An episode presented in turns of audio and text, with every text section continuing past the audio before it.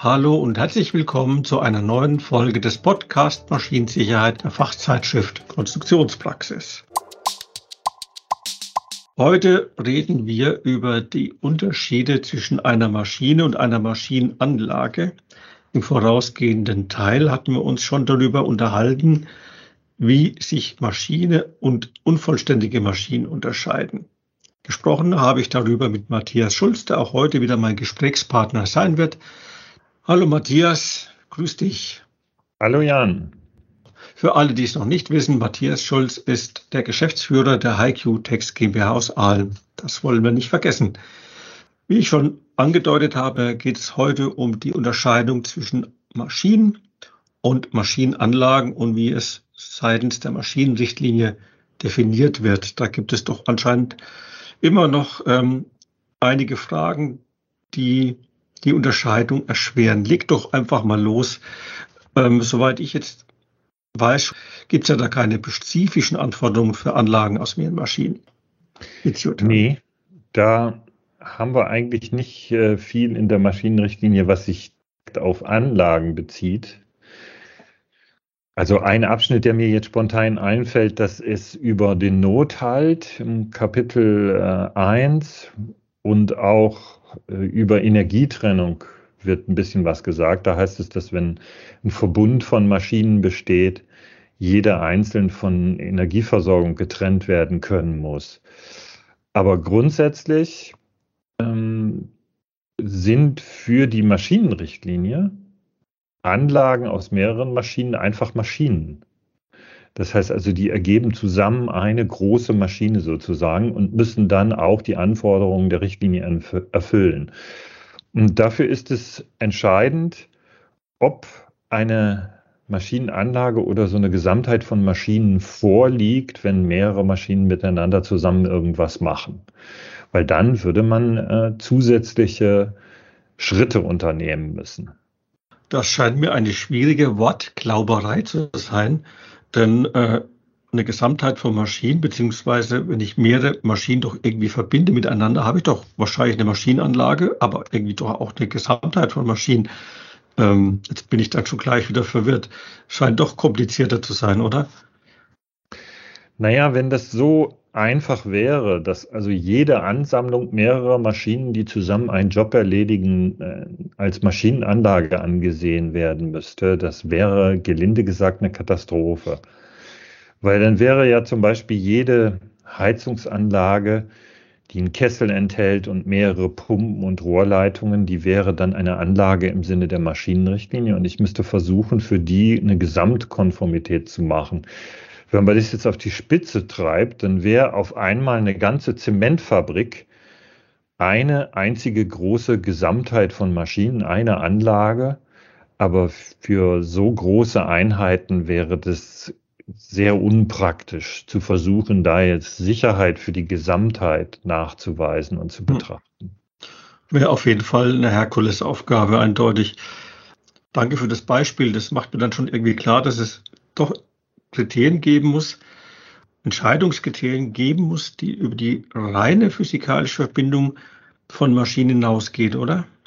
oder ja, so ist es. Mhm.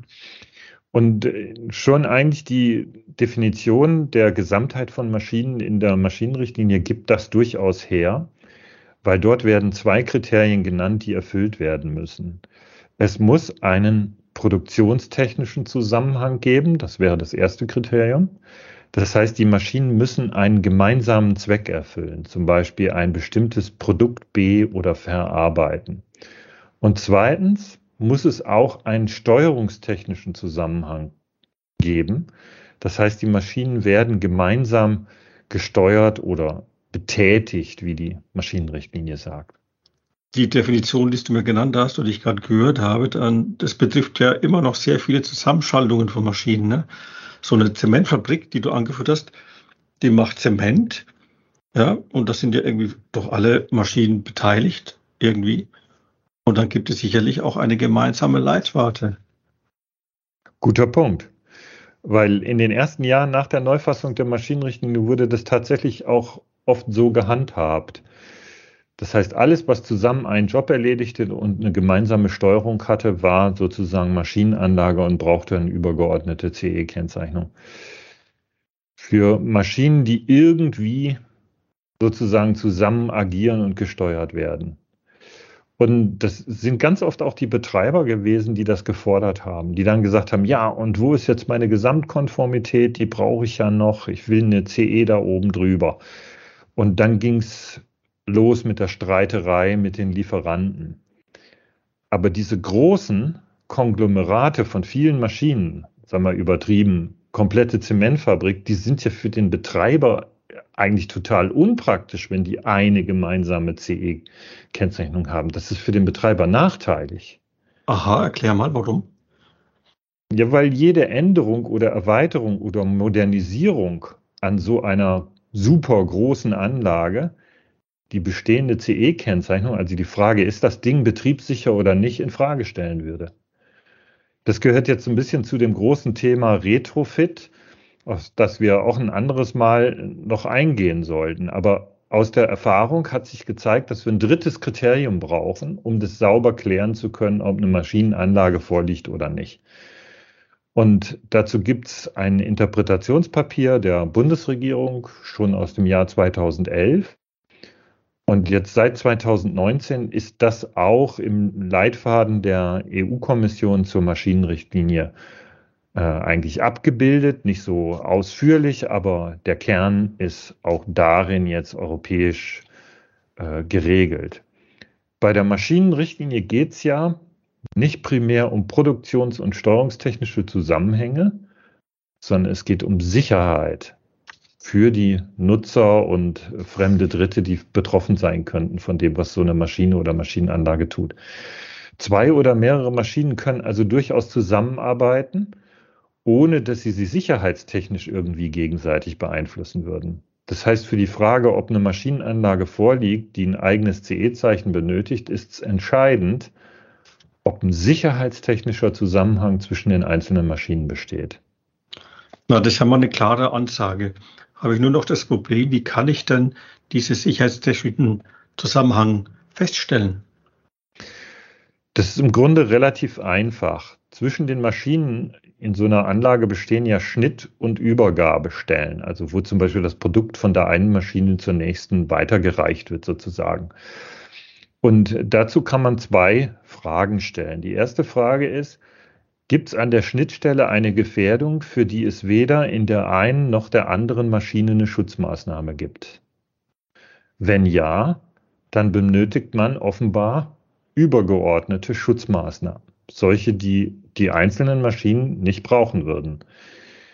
Ähm, wenn man das mit einer trennenden Schutzeinrichtung, also einfach einem Stück Zaun oder Blech oder einer sonstigen Abschrankung erledigen kann, dann ist es okay. Aber wenn das nicht geht, wenn das also über solche Schutzeinrichtungen hinausgeht, ich irgendwelche Überwachungseinrichtungen und ähnliches brauche, dann liegt eine Maschinenanlage vor. Das wäre also das Erste.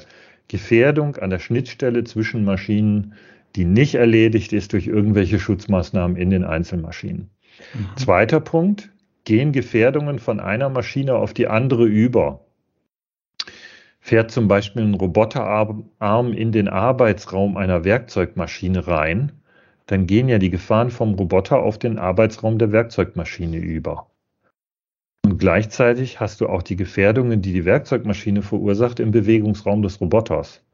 Also wenn man sich das nochmal vorstellt, äh, hydraulische Presse. Ne? Ich hätte eine Beschickseite, wo ein Mann steht und ich habe auf der Rückseite einen Roboter stehen. Wenn jetzt der Roboter da reingreift, dann hat der Mann plötzlich nicht nur die Gefahren der Presse, sondern auch die Gefahren des Roboters vor sich. Und umgekehrt ist das Gleiche der Fall. Wenn jemand äh, für Einrichtarbeiten zum Roboter hingehen muss, dann steht er auch auf der Rückseite der Presse, die dort keine Schutzeinrichtung haben kann, weil der Robi ja sonst nicht da reinfahren kann. Das heißt also, der zweite Punkt wäre, gibt es einen Gefahrenübergang von der einen Maschine auf die andere? Zu deinem zweiten Beispiel noch zum Gefahrenübergang. Ähm, heißt das dann auch, dass die Integration eines Roboters zwangsläufig dann auch zum Entstehen einer Gesamtheit von Maschinen führt? also zwangsläufig würde ich jetzt nicht verwenden, das Wort, aber ist sicher in 95 Prozent der Fälle so, weil man die Arbeitsräume jetzt nicht mehr sauber voneinander trennen kann. Oder sagen wir mal so, wird selten gemacht aus Kostengründen.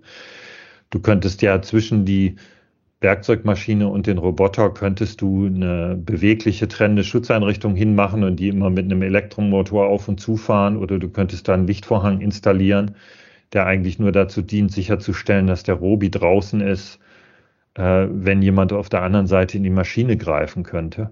Mm, das wird doch relativ selten gemacht, weil es sehr viel Kosten verursacht.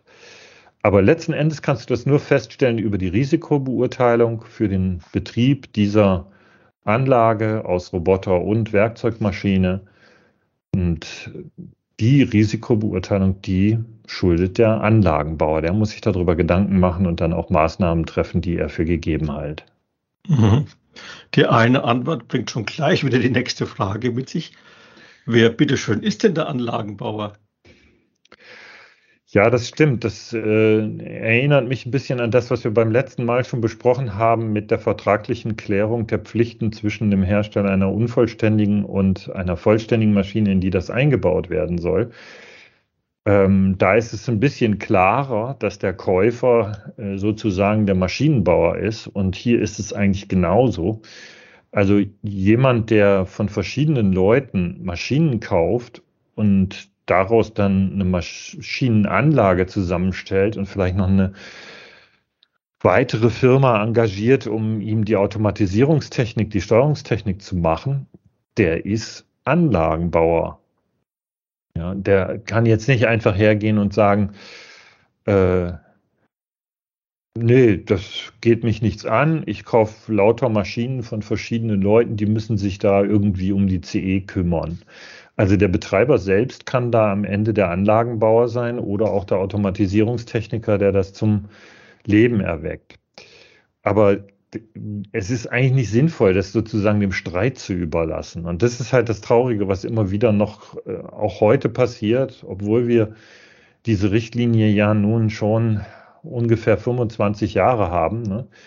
Das führt ja nur zu Streit und dann natürlich auch zu ungeplanten Aufwendungen, wenn man das offen lässt, wer sich jetzt da dann letzten Endes um die Sicherheit kümmern soll. Ähm, wer also eine Maschinenanlage benötigt und kaufen will oder wer an der Erstellung von so einer Maschinenanlage beteiligt ist, und wenn ich nur eine einzelne Maschine liefere, wie zum Beispiel den Roboter, der sollte vertraglich seine Pflichten ganz genau regeln und abgrenzen wenn ich eine Maschine zur Integration in eine Anlage verkaufe, dann sollte ich wissen, wer der Hersteller der Anlage sein wird und damit die Verantwortung für die Sicherheit der Gesamtheit übernehmen wird. Und als Käufer aus der umgekehrten Richtung oder künftiger Betreiber sollte ich mir rechtzeitig Gedanken darüber machen, wen ich denn jetzt als Generalunternehmer dafür nehmen will, wer die Sicherheit der Anlage gewährleisten soll. Denn am Ende geht es ja nicht darum, äh, wer welche Papiere ausstellt. Das sind ja alles, alles Details, sondern es geht darum, ob das Ganze sicher funktioniert und so betrieben werden darf. Und das ist letzten Endes das Betreiberproblem. Darf ich das denn jetzt in Betrieb nehmen? Darf ich da Leute dran stellen, die damit arbeiten? Du hast es ja ziemlich knackig auf den Punkt gebracht. Ähm, magst du vielleicht für die Hörer noch mal zusammenfassen, was jetzt die Unterscheidung ist zwischen einer Maschine und einer Maschinenanlage aus Sicht der Maschinenrichtlinie? Gern. Eine sogenannte Gesamtheit von Maschinen, also eine Anlage, liegt vor, wenn ein produktionstechnischer, ein steuerungstechnischer und ein sicherheitstechnischer Zusammenhang zwischen den einzelnen Maschinen besteht, die da zusammengeschaltet werden. So eine Gesamtheit benötigt eine eigene CE-Kennzeichnung eine Konformitätserklärung und eine Betriebsanleitung. Und wir hatten festgestellt, ganz entscheidend für die Frage sicherheitstechnischer Zusammenhang ja, nein, sind zwei Fragen. Erstens, gibt es Gefährdungen an den Schnittstellen, die zusätzliche Schutzmaßnahmen erfordern?